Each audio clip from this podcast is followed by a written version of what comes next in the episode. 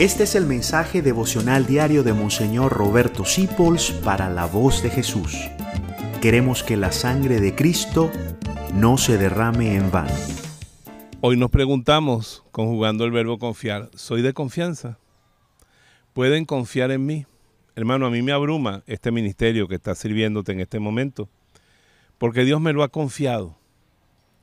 Y uno tiene que convertirse en una persona digna de confianza siempre veraz, siempre sincero, no defraudar a nadie, decir la verdad y cuando no puedo, no puedo.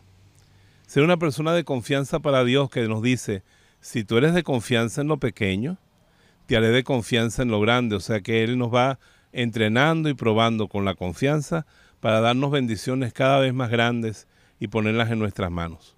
Yo todavía recuerdo cuando en Colombia era seminarista me confiaron una enseñanza, me costó muchísimo y sufrí muchísimo, pero la di con confianza y salió bastante bien, aunque no se puede comparar con la habilidad y la capacidad que tengo y de enseñarle a millones de personas, millones de personas a través de las redes. Dios te da mucho más si tú eres de confianza.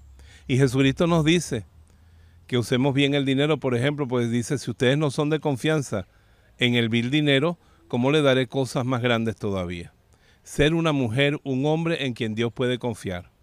Que estás enfermo, que estás pasando una tribulación, Dios está poniendo a prueba tu confianza.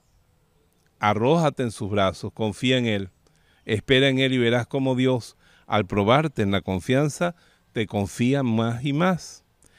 Y los demás también que puedan confiar en ti, que seas una persona tan transparente, tan sincera, tan leal, que como dice un salmo, estés dispuesto a perjudicarte a ti mismo con tal de no hacerle daño a nadie.